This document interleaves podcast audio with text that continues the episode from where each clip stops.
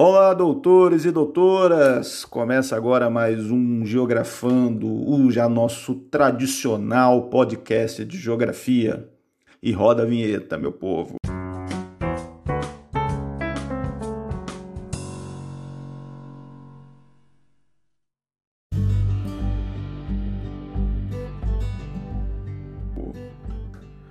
Doutores, dando continuidade aos nossos estudos aí sobre a África, hoje nós vamos falar sobre algumas coisas aí bem estratégicas e importantes para a gente entender um pouco lá na frente. É o porquê que os africanos têm alguns problemas crônicos, entre eles a questão de guerras civis que parecem intermináveis, problemas políticos, né? Não que isso seja um problema só da África, muito pelo contrário. Mas é, tem uma, uma raiz histórica isso aí. E já que a gente está falando de história, né? Muita coisa é o professor Batata fala também com vocês, a gente vai complementando as informações. Primeira coisa, a África, o berço da humanidade. Né? Se a gente pegar aí a história da humanidade, é, nós temos aí os ancestrais humanos, os ancestrais do chamado Homo, homo sapiens. Né? Então, o representante da nossa espécie aí surgiu é o mais antigo, pelo menos aí no anterior ao Homo sapiens, os vestígios foram encontrados no continente africano. Isso aí há cerca aí de é, 200 mil anos. Agora detalhe, né? É, não quer dizer também que esse seja o mais antigo. Né? O livro não fala, mas é sempre bom a gente falar, é, a gente mencionar sobre isso. Mas é, a gente trabalha com evidências. E essas evidências mostram até agora que os ancestrais mais antigos aí do, da raça humana, eles datam desse período, isso aí na área que é hoje o continente africano. Lembrando sempre que o continente africano, ele não teve esses contornos que tem hoje, né? Lembra, lá da Pangeia? Então houve um processo de separação do continente, a paisagem ela modificou por completo, juntamente com a sua fauna, sua flora, isso vai influenciar como um todo aí, né? Então esse ancestral aí, os primeiros australopitecos, eles foram achados aí na região do Rift Valley, que é uma região aí perto da Somália, Etiópia, né, mais do lado aí da Etiópia, que mostra esses vestígios, né? Então aí dá para, acho que tem um mapinha aí que botei para vocês que dá para ver isso direitinho. E há cerca de 12 mil anos, os grupos de Homo sapiens começaram a transformar o modo de vida, dando mais ou menos origem às civilizações aí que a gente vai conhecer, que vocês estudaram alguma coisinha em história. Quando a gente fala da África, gente, de civilizações, impérios, a gente sempre é, deixa isso um pouco de lado, apesar do que o Egito está na África, né? Então, uma das civilizações mais antigas. Só que o que a gente deixa de lado muitas vezes no, na aula de história, né, ou então mesmo a gente não aborda tanto em geografia, é que existiam outros impérios. Então a questão, a pergunta é: o que, que tinha antes dos europeus chegarem lá e escolhambarem tudo? Bom, o, existiam verdadeiros impérios, é, civilizações com certo grau de, de organização, né? como por exemplo o pessoal da costa do Benin, né? o Império aí que seria hoje a área do Benin, é, próximo a Iagana, os estados Alsace, né? Guararafá, Darfur, né? Então havia, um, havia uma organização com cidades, inclusive, viviam de comércio, caça, pesca. Tudo ia bem, razoavelmente bem, né? até a partir do século XV, com a chegada dos primeiros europeus aí buscando rotas de navegação para o comércio com as Índias, né? Isso aí vocês estudaram história. Os primeiros foram os portugueses, aí na sequência veio o restante, né? Veio o restante da boiada. Espanha, França, Inglaterra, Holanda, né? E no século XVI a América passou, nosso continente ele passou por um intenso processo de colonização que foi pautado aí principalmente por extração de recursos minerais e cultivos de produtos tropicais nas chamadas plantations. Professor, o que é plantation? É um tipo de agricultura que é estruturado em cima do quê? Da grande propriedade, ou seja, uma grande fazenda, pratica-se uma monocultura, cultivo de um só tipo de produto agrícola, ou seja, cana-de-açúcar, E nesse período a mão de obra era escrava, né? Hoje é substituída pela mão de obra assalariada. Dependendo do salário, salário de fome, a gente pode dizer até que é um tipo de escravidão também, mas isso é outro papo. No caso da África, eu, a colonização ela foi, começou pela parte litorânea, na costa atlântica. Foram estabelecidas as primeiras feitorias, que eram grandes armazéns onde se depositavam mercadorias ou especiarias que tinham certo valor comercial, marfim, madeira, ouro, peles de animais.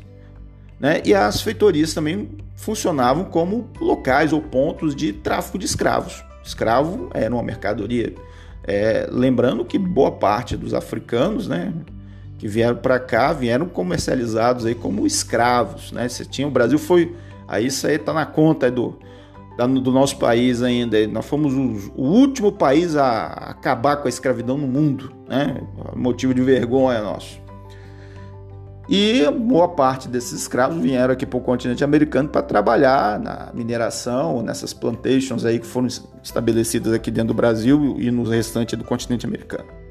A história é dos africanos, ela é, passa por aí, passa por essa essa, essa intervenção europeia levando as pessoas à força. Agora, bem, o autor ele, ele é interessante também que ele, ele aborda o seguinte aqui nesse livro, que a escravidão ela existia antes da chegada dos europeus, tá? É, entre as próprias tribos africanas, ele fala aqui que homens e mulheres eram escravizados por causa de guerras, né? Os vencedores escravizavam quem perdia essa guerra, né? E não podiam ser vendidos nem trocados. Era um costume também, um costume bem, bem feio, vamos assim chamar. E com a expansão dos árabes, a expansão muçulmana na, no norte da África, esse processo de escravidão ele ficou até mais acelerado. Tá? Então, é um problema seríssimo que já dura séculos, né? E que, dizem as más línguas, dependendo da situação, ainda permanece em algumas áreas da África sobre outro tipo de viés, né? Seja para exploração de mulher, de criança, esse tipo de coisa.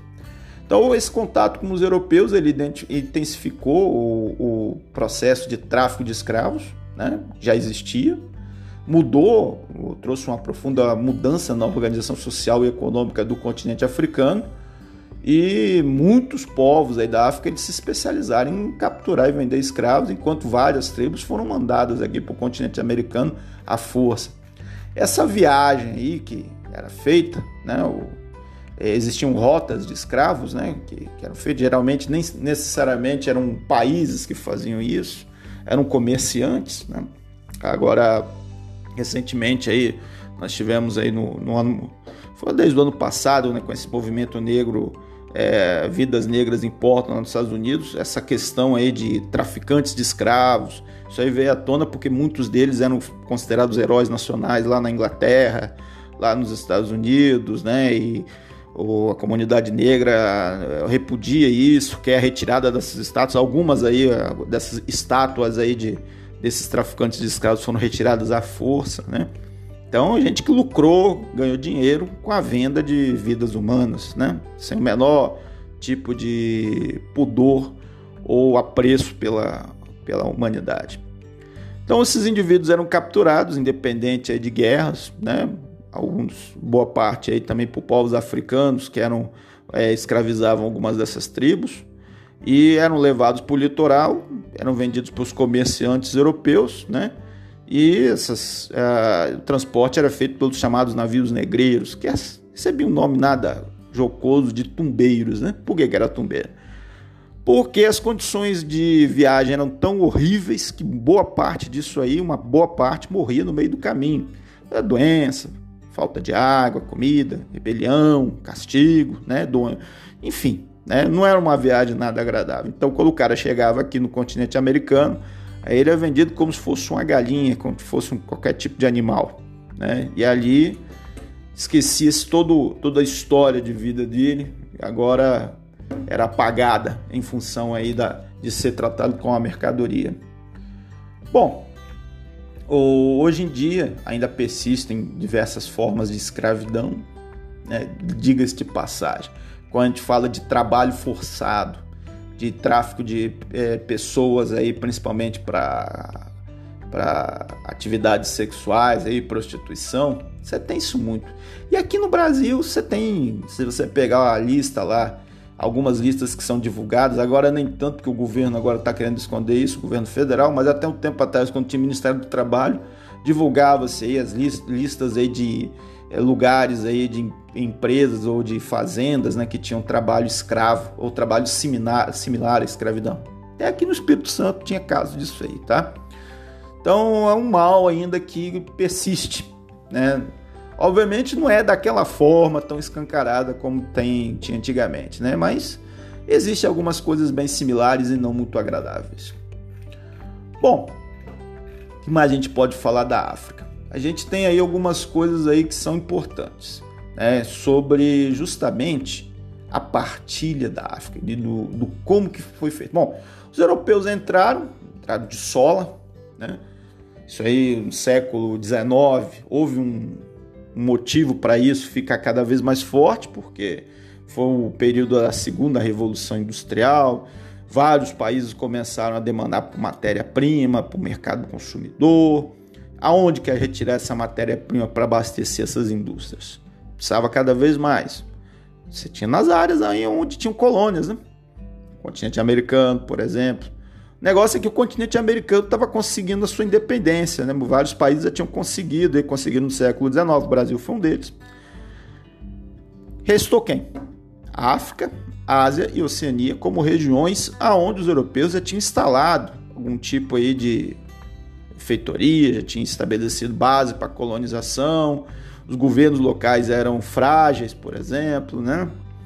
e a implantação dessas colônias nesses três continentes e o controle político e, e, e anexação desse território pelos europeus é, define o que a gente chama de uma política que nós damos o nome de imperialismo. O imperialismo é justamente isso. Esse período é do século é, vai do século XIX até o início do século XX, como um período onde o, o, esses três continentes, África, Ásia e Oceania, foram divididas entre os europeus como colônias para obtenção de matéria-prima e aumento do mercado consumidor.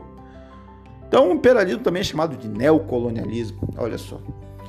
E a exploração desses recursos naturais e o cultivo de produtos tropicais em grandes propriedades, nas chamadas plantations, né, que eu acabei de explicar para vocês, era que era o traço comum desse tipo de colonização. O objetivo nunca foi desenvolver essas essas áreas desses três continentes. Só foi tirar. Só isso. Né? Tirar e não se preocupando com a população que já estava lá. Os europeus não davam a mínima para isso. E durante o período colonial houve uma ocupação de, e domínio sobre territórios do continente americano. É, mas na África, os europeus tinham um objetivo principal, que era desenvolver e controlar as atividades econômicas que interessavam às metrópoles.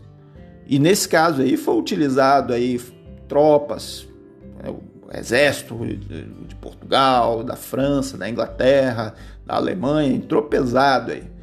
Houve é, muitas vezes aí massacres, que até hoje os europeus aí estão tentando pagar essa situação, né? Eles reconhecem, muitos países de lá reconhecem essas atrocidades que foram feitas. E houve uma desestruturação total do sistema econômico que existia, bem como da sociedade e da política. Ou seja, os europeus chegaram lá, bagunçaram tudo para botar tudo do jeito que eles queriam. Essa que é a realidade. Só que é o que, que acontece? Como tem uma disputa muito grande por matéria-prima, por mercado consumidor, a África, tanto a África quanto a Ásia e a Oceania, eram áreas que interessavam não a um país europeu apenas, mas eram várias nações europeias. Diga-se de passagem, Estados Unidos também já estava nesse rolo, né? não na África, mas, por exemplo, no caso da Oceania, eles tinham seus interesses estratégicos, bem como o Japão, né? que é um país asiático que também teve uma política imperialista. Mas isso aí é assunto aí para o nono ano. O, como é que organiza isso? Como é que faz é, para organizar para o pessoal não sair na porrada? Essa é que é a realidade. Então, em 1884, foi organizada a Conferência de Berlim, capital da Alemanha, para estabelecer uma partilha ou divisão da África. Meus queridos, na prática foi o seguinte: juntou as nações europeias mais importantes e aquelas que tinham algum tipo de entrada dentro do continente africano. Então eles estabeleceram o seguinte: ó, vamos fazer um acordo aqui para a gente não brigar entre a gente, vamos dividir a África de acordo com as áreas aí mais convenientes e aonde a gente tá, já está, que aí todo mundo respeita. É aquele famoso acordo de malandro, né? Bom, tem aí uma parte da África foi destinada aí a chamada Grã-Bretanha, né? Tanto tá que tem alguns países que falam, a, tem a língua inglesa como língua oficial, África do Sul, por exemplo, Nigéria. Uma boa parte também para a África francesa, né? Por exemplo, Senegal, Costa do Marfim, Argélia, né? Madagascar. É, a Alemanha teve algumas colônias, mas só que a Alemanha depois, o que, que acontece? Ela perde essas colônias aí após a Primeira Guerra Mundial, né? Uma, alguns países eles é, é, perderam essas colônias em função de conflitos lá da própria Europa. Itália, a Bélgica, o famoso Congo belga, né? que hoje é a República Democrática do Congo, basicamente, em que a Bélgica fez uma série de atrocidades. Portugal, que manteve uma boa parte onde eles estavam mais colonizados, onde eles tinham colônias mais, mais fortes, né? a colonização mais forte. Aí não estou falando de quem? Estou falando da Guiné, Angola, Moçambique, Cabo Verde e São Tomé e Príncipes. São Tomé e Príncipe, desculpa. São países até hoje, tá? São países que conseguiram sua independência, falam português, tem a língua oficial uh, lá falado português. E a Espanha, que também tem a, chamada Rio do Ouro e a Guiné Equatorial. É, bom, essa divisão ela foi traçada pelos colonizadores europeus, as linhas, as fronteiras né, que demarcam onde começaria a área dos portugueses, onde começaria a área dos ingleses. Isso aí foi feito um mapa arriscado lá, de acordo com os critérios que eles estabeleceram. Resultado, aí começa um dos principais problemas que a África tem até hoje, a chamada herança maldita desses, é, dessas metrópoles. Quando definiram essas fronteiras, eles não levaram em consideração a cultura e a organização territorial dos africanos que já existiam lá, desses povos. O que, que aconteceu? Em muitos casos, esses territórios aí que foram definidos pelos europeus é, botaram dentro de um limite ou dentro de uma área povos que eram historicamente rivais, ou seja, inimigos enquanto que povos amigos ou com a mesma identidade cultural foram separados, muitas vezes em várias, de acordo aí com o critério dos europeus, foram divididos em três áreas com países diferentes lá, europeus controlando. É, isso deu um problema e dá um problema até hoje. Vocês não têm noção disso. E houve também casos aí que o mesmo povo pôde ser dividido, né? Passou a ver é, sob o domínio de duas ou, ou três potências. Essa característica da ocupação europeia ela teve como consequência que ela aumentou as rivalidades internas, ela facilitou o domínio sobre a África, mas incitou e incita até hoje conflitos. Só para vocês terem uma ideia, essa semana passada aí lá na Etiópia começou um teve um início de uma guerra civil entre um povo, uma região lá chamada Tigre ou Tigray, não sei se a pronúncia é correta, que quer a separação em função é, é, de ter aí uma divisão étnica, cultural e também problema político que teve lá. Então, atualmente você tem aí guerras que acontecem em função dessa divisão que foi feita lá no século XIX. Professor, mas passou alguém batido nessa história? Olha, meus amigos, assim, se a gente pode dizer assim que não participou dessa divisão, mas tinha impérios, esses impérios foram dominados, não ficou ninguém de fora. Bom, o autor do livro coloca a Libéria. Né? Libéria foi um país, é um país interessante, foi fundado por negros norte-americanos, que eles voltaram para a África. Eles fundaram o que, que, o que é, a gente conhece hoje como Libéria. Inclusive, a bandeira da Libéria é muito parecida com os Estados Unidos, em função até dessa, um pouco dessa influência. Só que a Libéria nunca foi um país totalmente independente. Sempre teve uma, uma influência ou dos Estados Unidos, ou então de, dos europeus ali que estavam próximos. E a Abissínia, que é a atual Etiópia, né, que eram territórios oficialmente independentes, só que eram extremamente frágeis. Né? Bom, o que, que acontece? Apesar dessa, dessa divisão entre os europeus, a disputa por mercados consumidores e matérias-primas, que esse foi o motivo dessa partilha da África, foi um dos fatores que as potências europeias tiveram para entrar a, na Primeira Guerra Mundial. Ou seja, nem essa divisão foi suficiente para dar alegria ou dar contento, contentar todas as nações aí dos, uh, europeias mais industrializadas. Então ocorreu de, na prática uma disputa que se revelou no início do século XX, que foi de 1914 a 1918, que a gente conhece como Primeira Guerra Mundial. Bom, posteriormente aí você tem, aliás, paralelamente você tem dentro da exploração é, colonial, né? As potências europeias, como é que foi feita essa colonização? Como é que foi feita essa exploração? Bom, primeiro, as potências europeias instituíram na África um modelo de colônias de exploração. Isso vocês já estudaram, né? Que no Brasil, por exemplo, na América Latina, foi colônia de exploração à torta direito. Então era baseado num poderio bélico, numa organização administrativa, ou seja, controlado com mão de ferro pela metrópole. E a metrópole só tinha interesse em tirar a matéria-prima e explorar o mercado consumidor lá. Ponto. Não tinha interesse em desenvolver nada. Então, o que, que acontece? Qual a, a, como que isso foi estruturado? Então, os europeus eles ocuparam solos mais férteis para implantar os seus chamados as chamadas plantations, né? Que eu expliquei para vocês aí, produziam principalmente produtos tropicais para exportação, sobretudo para a Europa. Então, a produção de alimentos lá para os países africanos, para essas nações, essa população local era ínfima, muito pequena. É, muitos africanos foram desapropriados das suas terras, ou seja, perderam suas terras e foram ou trabalhar como mão de obra escravizada ou assalariada e mal remunerada em áreas dessas plantations da, da mineração. Né? A mineração também foi bem importante. Os hábitos tradicionais das populações locais, eles foram abandonados, muitas vezes até discriminados, meus amigos. É, é questão cultural, foi um padrão cultural que foi imposto. Então agora o que vocês tinham agora de cultura, de língua, é ruim, né? É feio, é jeca. Não, chique agora é falar inglês. Chique é falar francês, português. Você é selvagem. Esse mais ou menos esse é o pensamento. As sociedades pré-coloniais foram desarticuladas com a introdução do modo de vida europeu, né? Você tem uma difusão de um padrão, de um modelo de vida. E as cidades construídas dentro do território africano, elas reproduziam esse modelo de urbanização da Europa, né? O ensino, o idioma, tudo isso passou a ser obrigatório nas escolas de acordo com a cultura europeia. Houve um desprezo pela cultura local. E a extração de minerais, a maior parte, e sim, sobretudo ia para a Europa, ocorria no interior dos continentes e os portos estavam localizados no litoral. Então houve um desequilíbrio em relação ao povoamento, né? Houve uma desconstrução do que, que existia antes. Então o litoral passou a ser mais concentrado em termos de população. E o imperialismo europeu deixou profundas marcas nessas sociedades, nos territórios africanos. Dito aí a questão aí da, da independência desses países que tem mesmo com a independência, você tem ainda uma relação, uma dependência tecnológica, econômica com essas antigas metrópoles. Problema muito sério com fome, estabilidade política, miséria.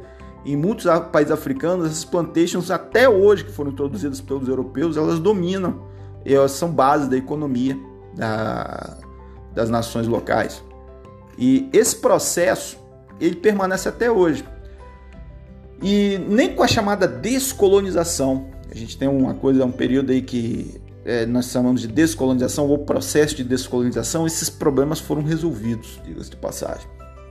A descolonização ela começa após a Segunda Guerra Mundial, quando os europeus eles não têm mais condições de controlar essas áreas, né? estavam econômica e militarmente enfraquecidos e havia uma dificuldade muito grande de manter essas, essas colônias. Paralelo a isso, você tinha uma revolta da população, né? que começou a a, a cada vez mais a ter ódio, ter raiva desse modelo né, de, de vida que foi, foi implantado lá. E paralelo a isso também você tem o, a Guerra Fria, né? Agora os europeus enfraquecidos, você tem agora as duas superpotências que vão ganhar espaço e que vão agora querer retirar a influência dos europeus dentro da África. Aí, tanto Estados Unidos quanto União Soviética. Era uma divisão também ideológica, né? E aí todos esses fatores vão contribuir para que os países africanos conquistassem lentamente a sua independência ao longo do século XX. Então aí você é, tem um, uma série de países aí, a gente falar sobre todos eles aí fica complicado, mas vamos pegar, por exemplo, a América Portuguesa, grande parte aí do, desses países aí, se não me engano, o primeiro deles foi com Cabo Verde, conseguiu a independência, e muitas vezes essa independência, no caso aí dos países africanos, é, da América chamada da África Portuguesa, não foi tranquila, tá? Houve uma guerra civil, tanto lá em Cabo Verde quanto em Angola e Moçambique. No caso de Angola, é uma guerra que durou até o processo de independência e continuou depois, porque dois grupos estavam disputando a influência lá, do controle do país. Um grupo apoiado pelos Estados Unidos, outro grupo apoiado pela União Soviética, pra você ter uma ideia. Só foi acabar essa guerra na década, no início da década de 90. Olha só que doideira, né? O país já nasce com guerra. E as dificuldades pós-independência? Em alguns países africanos, a independência ocorreu de modo pacífico, e outros, uma forma de guerra, como a gente acabou de falar no caso de Angola. E a independência foi conquistada, é, conseguiram autonomia política, mas as nações elas continuavam e continuam, de certa forma, dependentes das antigas metrópoles. Então pega o exemplo de Angola, você tem uma relação muito forte de Angola com Portugal até hoje, apesar do que o Brasil vem, pelo menos vinha, né, tendo uma influência também muito forte aí, pelas afinidades que nós temos aí com, com o povo angolano. Aí, sem falar na Nigéria, Reino Unido, né, a influência lá inglesa é muito forte, África do Sul, né, e essas fronteiras artificiais elas foram praticamente mantidas, mesmo após a independência, ou seja, toda aquela esculhambação que foi criada lá, botando tribos rivais né, de um mesmo país, é, separando populações, né? Você tem um, uma série de lutas internas pelo poder nesses países, onde diferentes etnias ou grupos tribais eles vão ocupando o mesmo território e vão disputando para ver quem controla. Então, uh, atualmente você tem muitas guerras civis em razão dessas disputas de poder. E muitas vezes o motivo é diferenças tribais, né, questões étnicas, religiosas, que pegam até hoje né, nisso aí. Bom, aí a gente poderia citar para vocês o conflito de Ruanda, né, que foi um conflito que ilustra bem isso aí, marcado por duas etnias, uma etnia chamada Hutu e outra Tutsi, que esse conflito remonta da época dos belgas, eles controlavam essa região. E vamos dizer assim, quem era o capitão do mato, os principais, é, os mais beneficiados aí nessa história eram os Tutsi.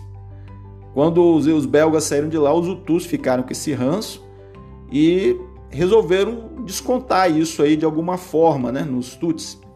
Então havia um certo acordo de cavalheiro entre as duas etnias, em que o presidente e o vice eram de uma ou outra etnia, né? tinha que ter esse, esse equilíbrio.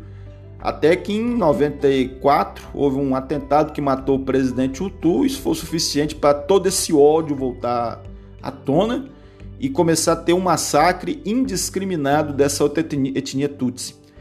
Estima-se que sejam morreu aí mais de um milhão de mortos, né? mais de um milhão de pessoas entre homens, mulheres e crianças mortos a golpe de pedrada, tiro, facão, paulada e tudo mais que vocês têm, vocês possam imaginar. Tem um filme muito legal, não sei se vocês já assistiram, que ele retrata muito esse episódio, que é um filme chamado Hotel Ruanda. Se vocês tiverem oportunidade, e no YouTube eu acho que não tem não, tem alguma cena. Se tiver eu vou colocar para vocês aí. Mas esse filme você acha que você encontra aí no Netflix e outras outras dos sites desses de streaming, né, que porventura vocês tenham acesso. Tá bom? Já passou algumas vezes na televisão também na Globo. Gente, eu vou ficando por aqui. Hoje foi um pouco longo, vocês viram aqui então um processo aí histórico que tem que ser falado. É, espero que vocês estejam bem e um beijo na alma.